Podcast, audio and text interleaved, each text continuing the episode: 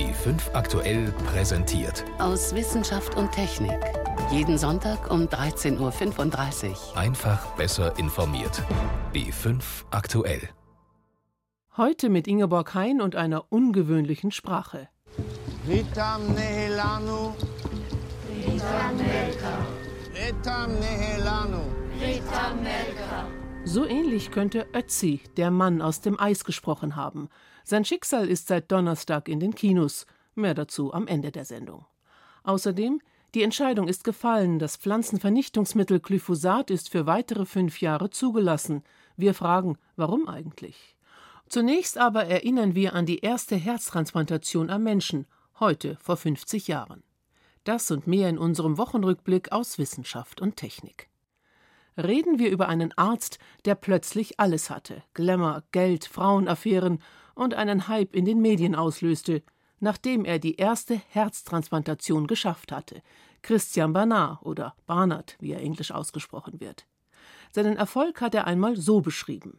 Wir dachten vor der Operation gar nicht darüber nach, dass die Transplantation einen medizinischen Durchbruch bedeuten würde. Es war eben die Einführung einer neuen speziellen Technik. So haben wir gar nicht groß angekündigt, dass wir eine Transplantation durchführen wollen. Wir haben keine Kamera installieren lassen, weil wir es gar nicht als großes Ereignis angesehen haben. Ich glaube noch immer, dass es kein großes Ereignis gewesen ist. Aber als die Nachricht veröffentlicht wurde, dass wir operiert hatten, da habe ich plötzlich erkannt, dass ich etwas getan hatte, von dem die ganze Welt meinte, es sei bedeutend all of a sudden I realized that I've done something which the world thought was great. Sein Patient hatte nur 18 Tage überlebt, aber die OP war ein Durchbruch, der momentan groß in Kapstadt gefeiert wird. Dort ist gerade auch Professor Christian Hagel, der Leiter der Herzchirurgie am Münchner Uniklinikum Großhadern. Dort, wo der erste Deutsche gut ein Jahr später ein Spenderherz bekommen hat. In dieser Woche habe ich Professor Hagel getroffen. Der Durchbruch vor 50 Jahren hatte damals nicht nur die Weltöffentlichkeit verblüfft, sondern auch die Fachkollegen. Die Fachwelt war wirklich erstaunt, dass es dort stattgefunden hat.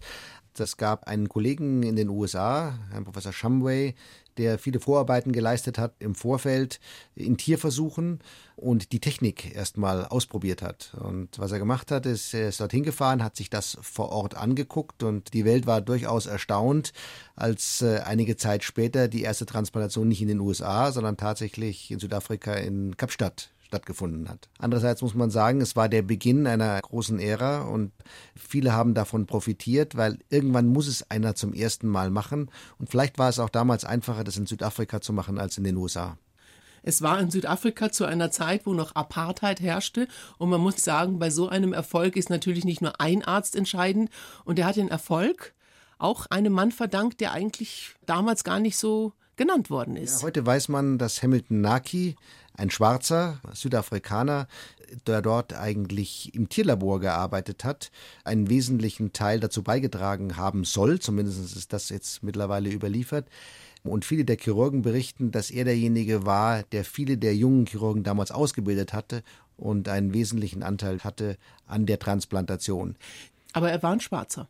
Er war ein Schwarzer und deswegen ist er damals niemals offiziell erschienen. Aber er war auf alle Fälle mit dabei und hat geholfen. Wie lange lebt denn ein Transplantierter heute mit seinem neuen Herzen? Also wenn man sich die internationalen Daten anschaut, ungefähr 100.000 Patienten, dann leben die im Mittel zehn, zehneinhalb Jahre. Man muss aber dazu sagen, dass es eine ganze Reihe von Patienten gibt, die sehr viel länger leben. Das heißt, wir haben Patienten auch bei uns in Großhadern, die 20, 25, 30 Jahre mittlerweile transplantiert sind, mit einer sehr, sehr guten Lebensqualität. Das ist natürlich nur möglich durch einen Medikamentencocktail. Ich sage immer, der Patient muss jeden Tag eine Handvoll Tabletten nehmen und das ist ganz, ganz wichtig, vor allen Dingen gegen die Abstoßung. Das ist das Aller, Allerwichtigste am Ende des Tages. Da sind wir noch nicht so weit, dass man das verhindern kann.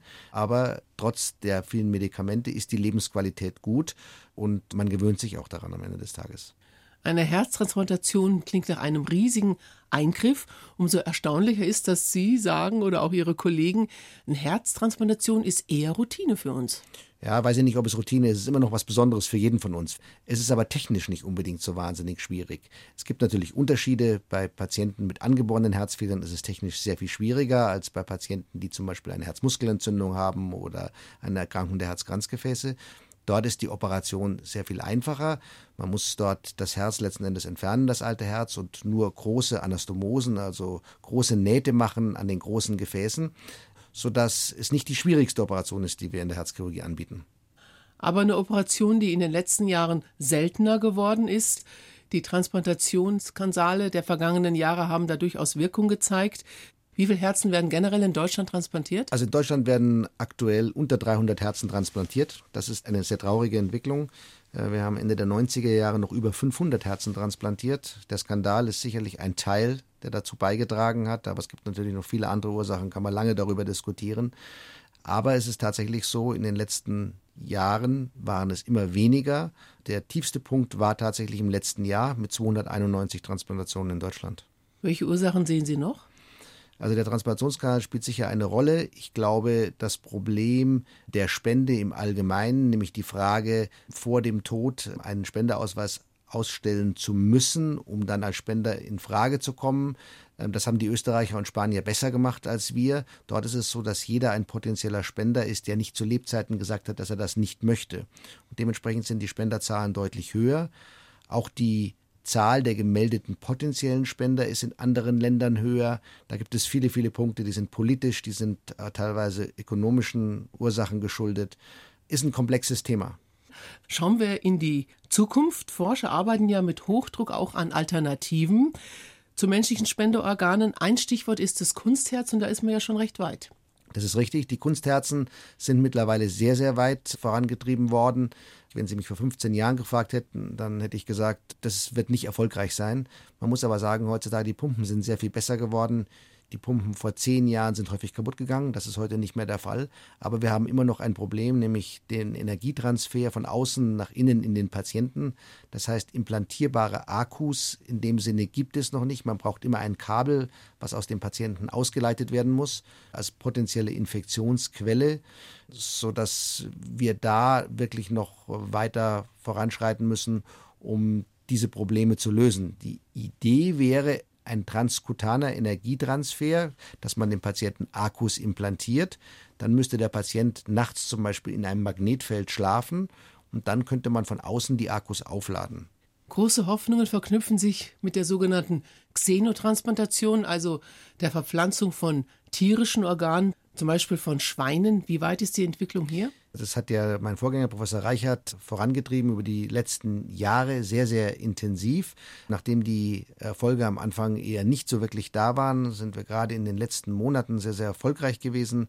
Man hat genetisch veränderte Schweine genutzt und die Hoffnung ist tatsächlich, dass wir vielleicht in einigen Jahren so weit sind, dass das die Lösung des Problems wäre. Wenn wir Schweine züchten könnten, die spezifisch passen zu dem sogenannten Empfänger, dann wäre das natürlich etwas ganz, ganz Besonderes. Und das ist ja, hat sich Professor Reichert ja als seine Lebensaufgabe auf die Fahne geschrieben.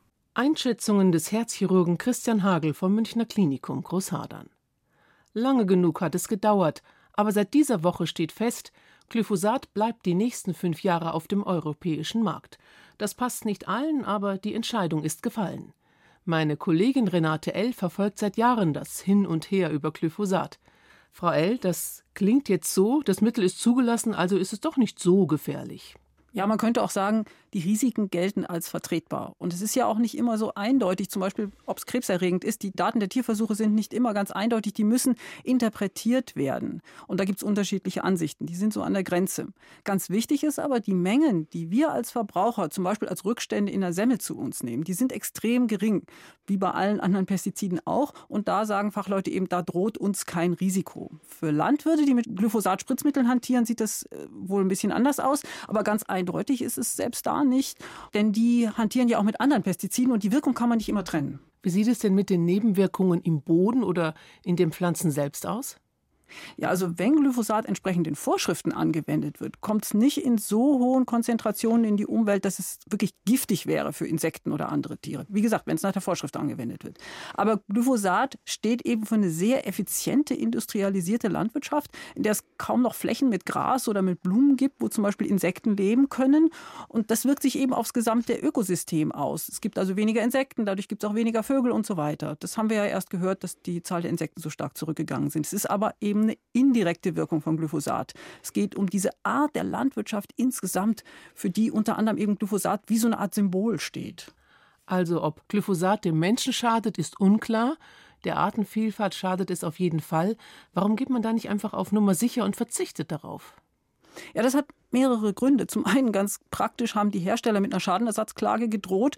Sie sagen, die wissenschaftliche Beweislage spricht nicht für ein Verbot. Dann zweitens, wenn Glyphosat verboten worden wäre mit der Begründung, es ist gesundheitsschädlich, dann würde für Soja aus Südamerika plötzlich viel strengere Grenzwerte gelten. Da wird ja viel Glyphosat verwendet. Da müsste man Sondergenehmigungen beantragen. Das ist aufwendig. Die Landwirtschaft hätte also gefürchtet, dass ihnen plötzlich das Futter ausgeht. Und drittens, die Landwirte müssten auf dem Acker wieder arbeiten wie früher, könnte man sagen sagen, traditioneller müssten mehr pflügen. Das kostet Zeit, ist also teurer. Das passt heute nicht mehr in die Abläufe. Und es kann sogar auch schädlich sein für den Boden, für die Bodenlebewesen wie Regenwürmer, wenn man viel pflügt, mit schweren Maschinen fährt.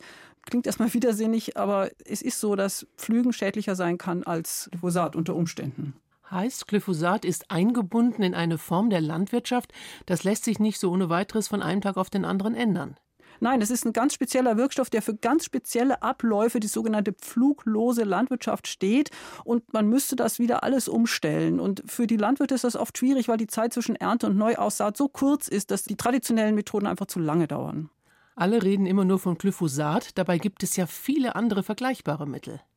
In der EU sind derzeit 270 Pestizidwirkstoffe zugelassen. Von den anderen kennt wahrscheinlich kaum jemand irgendeinen Namen. Dabei ist das Zulassungsverfahren ja immer dasselbe wie bei Glyphosat. Es ist öffentlich, jeder kann es im Internet einsehen. Trotzdem reden eben zum Beispiel die Umweltverbände nicht über Zulassungsverfahren für andere Pestizide. Und da sollte man vielleicht auch mal fragen, sind die vielleicht schädlich für Insekten? Wie viel haben wir in der Semmel? Sind die für Menschen gesundheitsschädlich? Und ich fände es aber gut, wenn diese sehr intensive Debatte über Glyphosat sozusagen ein Ansporn wäre, auch über diese anderen Pestizide mal genauer zu diskutieren und über unsere Landwirtschaft insgesamt, nicht nur über diesen einen Stoff, der ist ja eigentlich nur ein Symptom für diese Art der Landwirtschaft. Einschätzungen von Renate L. Halten wir fest, Glyphosat ist das bestuntersuchte Pflanzenschutzmittel, aber trotzdem umstritten, weil es keine eindeutigen Studienergebnisse gibt. Sie hören B5 am Sonntag aus Wissenschaft und Technik im Studio Ingeborg Hein. Der Zukunftspreis ist einer der wichtigsten Auszeichnungen in den Ingenieur- und Naturwissenschaften. Heuer gibt es den Preis für etwas, was unseren Alltag bereits bestimmt, aber noch viel mehr bestimmen wird lernfähige Roboter. Sie ahmen menschliches Verhalten nach und merken sich Abläufe. Zwei Forscher aus Hannover und München haben einen feinfühligen Roboterassistenten entwickelt und wurden prämiert. Frank Kotulischen. Die Werkhalle eines Autokonzerns. Stoisch mit kantigen Bewegungen erledigen Industrieroboter ihre Arbeit. Sie schweißen, kleben und beschichten, und zwar nach strikter Vorgabe, nach einem definierten Programm. Anders der Roboterarm, den das Team von Sami Haddadin entwickelt hat. Diese Roboter sind insbesondere durch eine Fähigkeit sehr, sehr anders äh, im Vergleich zu klassischen Industrierobotern. Das ist der Tastsinn. Diese Roboter können fühlen. Drei Maßnahmen hat es gebraucht, um einem Roboterarm das Fühlen beizubringen, sagt Haddadin, Professor für Regelungstechnik an der Uni Hannover. Erstens leichte Materialien statt wuchtiger Bauteile. Leichtbau bedeutet natürlich feinfühliger in der Mechanik sozusagen. Zweitens Sensoren, die die Kräfte messen, die von außen auf den Roboterarm einwirken. Und drittens ein zentrales Nervensystem, also eine Software, die die Sensorsignale intelligent verarbeitet. Diese drei Dinge müssen ineinandergreifen und aufeinander abgestimmt sein und von Anfang an als ein Gesamtkunstwerk konzipiert worden sein. Der Roboterarm mit Tastsinn ist recht zierlich, mit seinen sieben Gelenken ziemlich beweglich, etwa so groß wie ein menschlicher Arm und zeigt eine verblüffende Eigenschaft. Er spürt quasi, wenn er auf ein Hindernis trifft und weicht dann sofort ein Stückchen zurück. Eine geradezu menschlich anmutende Reaktion und ein Sicherheitsfeature, das es erlaubt, dass Mensch und Maschine auf engstem Raum gemeinsam agieren können. Und die Forscher haben den Robotern beigebracht, sich die künstlichen Sinneseindrücke zu merken. Das macht die Maschinen lernfähig. Sie können motorische Fähigkeiten autonom erlernen. Sie zeigen dem Roboter nur grob, was er tun soll, und er erlernt dann autonom, wie er es tut, und ist dann sozusagen ein fähigeres Werkzeug, was ihnen dann wieder die Arbeit erleichtern kann. Wie das in der Praxis aussieht, zeigt Sami Haddadin in seinem Labor. Dort steht ein Roboterarm vor einer Metallleiste mit Löchern drin. In diese Löcher soll er Metallstifte stecken, was gar nicht so einfach ist, denn die Stifte passen gerade mal so in die Löcher, sagt Haradins Kollege Lars Johansmeier. Dann legt die Maschine los. Er versucht erst eben herauszufinden, wie es generell geht. So, jetzt hat er zum Beispiel das erste Mal das Loch überhaupt getroffen. Am Anfang ist es noch ein bisschen langsam, ein bisschen ähm, unbeholfen. Beim nächsten Anlauf geht es schon flinker. Und nach weiteren Versuchen hat er den Bogen raus, ganz von selbst, ohne Hilfe von außen. Der Roboter versucht Strategien zu finden, ein bisschen wie ein kleines Kind, die zum Erfolg führen können. Und man sieht ja, wie es jetzt langsam immer leiser wird und immer feinfühliger, immer besser. Der feinfühlige Roboter kann auch schon komplexere Aufgaben erledigen. Lars Johansmeier zeigt auf einen Roboterarm, der vor einem abgeschlossenen Bücherschrank steht. Ich gebe ihm einfach einen Klaps so, und dann fährt er einfach los.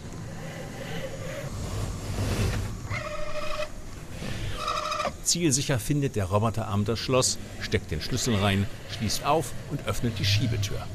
Dann greift er ein Buch und streckt es dem Forscher entgegen. Ich gebe ihm einen kleinen Stups und dann macht er den Greif auf. Mittlerweile ist das System über das Prototypstadium hinaus. Mit seinem Bruder Simon hat Sami Haddadin die Firma Franka Emika gegründet. Gemeinsam mit Chefingenieur Sven Parusel sind die beiden für den Deutschen Zukunftspreis nominiert. Die Produktion ist angelaufen. Das System, was jetzt gerade im Markt angeboten wird, nennt sich Panda. Und das ist bei knapp unter 10.000 Euro in der Basisversion. Was den Roboterarm auch für kleine Unternehmen interessant macht. Einsetzbar wäre er zum Beispiel bei der Montage von Smartphones und Tablets, was derzeit noch per Handarbeit in Fernost passiert. Durch die Roboter ist es eben möglich, das wieder in wirtschaftlicher Art und Weise hier in Deutschland durchzuführen. Und Haradin hat weitere Pläne. Bei einem Roboterarm nämlich soll es nicht bleiben. Der Forscher tüftelt bereits an einem Automaten, der Senioren in ihrem Alltag unterstützt. Stellen Sie sich vor einen kleinen sympathischen Zweiarm und der hilft Ihnen im Alltag, Dinge aufheben, die Tür vielleicht mal öffnen, einfache Mahlzeiten zubereiten, ein paar Erinnerungsfunktionen und im Zweifelsfall natürlich auch dann den Notarzt rufen. Die künstliche Intelligenz der Roboter, ein Beitrag von Frank Krotelüschen. Machen wir einen Zeitensprung ein paar Jahrtausende zurück zu einem Mann, der uns bis heute beschäftigt. Ötzi.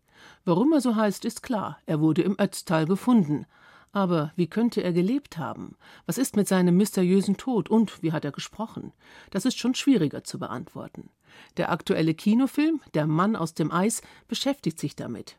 Der Plot ist frei erfunden, aber ansonsten haben die Filmemacher versucht, das Leben von Ötzi so gut wie möglich nachzuempfinden. Ist nicht ganz einfach. Zum Beispiel bei einer Sprache, die keiner kennt. Ivan Meyer berichtet.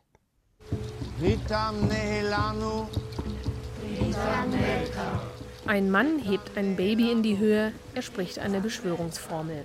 Die Bewohner seines Dorfes wiederholen sie. Der Mann trägt Kleidung aus Fellen, trägt langes, etwas verfilztes Haar, einen Bart. So stellen sich die Regisseure des Films Der Mann aus dem Eis den Kupfersteinzeitmenschen Ötzi vor. Ziemlich viel ist heute bekannt über die älteste Eismumie der Welt. Doch ihre Sprache, von der weiß man nichts, sagt Albert Zink vom Institut für Mumienforschung in Bozen. Man kann natürlich im Prinzip eine Sprache nur rekonstruieren, wenn man auch schriftliche Zeugnisse hat. Die gab es natürlich in der Zeit noch nicht. Was die Macher des Films nicht davon abgehalten hat, einen Sprachwissenschaftler genau damit zu beauftragen. Und zwar Jasper Pult. Er ist Experte für die rätoromanische Sprache, also die Sprache, die noch heute in einigen Alpenregionen gesprochen wird. Ihr Vorgänger war das Rätische. Es wurde gesprochen lange bevor die Römer die Alpen eroberten, also vor rund 4000 Jahren. Das Rätische ist eine Sprache, die wenig definiert ist. Die einzig korrekte Definition ist, äh, dass es nicht keltisch ist. Und das ist schon mal interessant, weil es grenzt ja dann an das keltische Gebiet. Also es ist eine eigenständige Sprache. Wie könnte es geklungen haben? Die Untersuchung der Anatomie hilft nur bedingt weiter. Mumienforscher Albert Zink. Man kann eben auch da rekonstruieren, dass der Ötzi eine doch eher tiefere Stimme hatte. Man kann eine gewisse Vorstellung von der Stimmfarbe zumindest bekommen, aber nicht, wie die tatsächlich gesprochene Sprache wirklich war. Sprachwissenschaftler haben trotzdem Methoden, wie man Sprachen wieder aufleben lassen kann, von denen es keine schriftlichen Aufzeichnungen gibt. Und das sind ja immerhin 95 Prozent aller Sprachen. Bernd Heine ist emeritierter Professor an der Universität Köln und hat sich sein ganzes Forscherleben mit dieser Frage beschäftigt. Es gibt mehrere Methoden. Wenn wir das Deutsche und das Englische vergleichen, da hat das Deutsche im Inlaut einen Laut Ch und der entspricht regelmäßig dem englischen K. Also zum Beispiel das deutsche machen und das englische make oder suchen und seek. Also man kann jetzt, wenn man diese Regelmäßigkeiten zurückverfolgt, äh, dann kann man erst Laute rekonstruieren, also Laute, die die Leute dann mal vor 5000 Jahren gesprochen haben müssen. Aus den Lauten kann man Wörter rekonstruieren und aus den Wörtern kann man dann etwas über die Kultur rekonstruieren. Eine ziemliche Feinarbeit. Wenn man dann noch die Grammatik dazu nimmt, kann man eine verlorene Sprache zumindest teilweise wiederherstellen. Sprachwissenschaftlern ist das zum Beispiel mit der indogermanischen Ursprache gelungen. Deren Nachfolgesprachen haben sich in ganz Europa ausgebreitet, zum Beispiel das Keltische, Latein oder später auch Deutsch. Der Sprachwissenschaftler Chashpe Pult hat ebenfalls versucht, alte Begriffe zu finden, die noch Hinweise auf frühere Sprachen geben könnten. Zum Beispiel alte Flurnamen aus der Region der Rätischen Alpen. Diese Flurnamen sind natürlich häufig viel älter als die Latinisierung, als die Römer gekommen sind. Die kommen erst 15 vor Christus. Und dann könnte man vielleicht mit Flurnamen arbeiten. Zum Beispiel wollte Chashpa Pult das Wort Alarm herleiten. Ausgangspunkt dafür war der Begriff für einen steilen Pfad, der von der Siedlung wegführt. Und dieser Ausdruck ist jetzt vorrömisch, also rätisch, das ist der gleiche Ausdruck in den Dolomiten und bei uns und der heißt ungefähr Trutsch oder Truatsch. Und beim Überfall rufen die Dorfbewohner im Film also laut Trutsch, Trutsch. Im Sinne von nehmen wir den schmalen Pfad und machen uns aus dem Staub. Dennoch ist klar, die Sprache der Steinzeitmenschen im Film ist rein spekulativ. Ob sie wirklich so geklungen hat, kann keiner sagen. Insgesamt ist übrigens auffällig, dass die Figuren sehr wenig sprechen einzelne Worte, kurze Sätze. Das war in Wahrheit sicher anders, sagt Sprachwissenschaftler Bernd Heine. Wir wissen, dass bis ungefähr vor 10.000 Jahren die Sprachen äh, ungefähr genauso komplex sind und genauso strukturiert waren wie sie es heute sind. Das heißt, wir können im Falle von Ötzi davon ausgehen, dass er schon eine richtige Grammatik hatte und richtig sprechen konnte. Das bedeutet aber auch, dass Ötzi und seine Zeitgenossen uns heutigen Menschen im Wesenskern gar nicht so fern waren. Sie hatten zwar keinen Strom und keine Technik, doch denken, fühlen und träumen wie wir, das konnten sie. Retam nehelanu. Retam melka.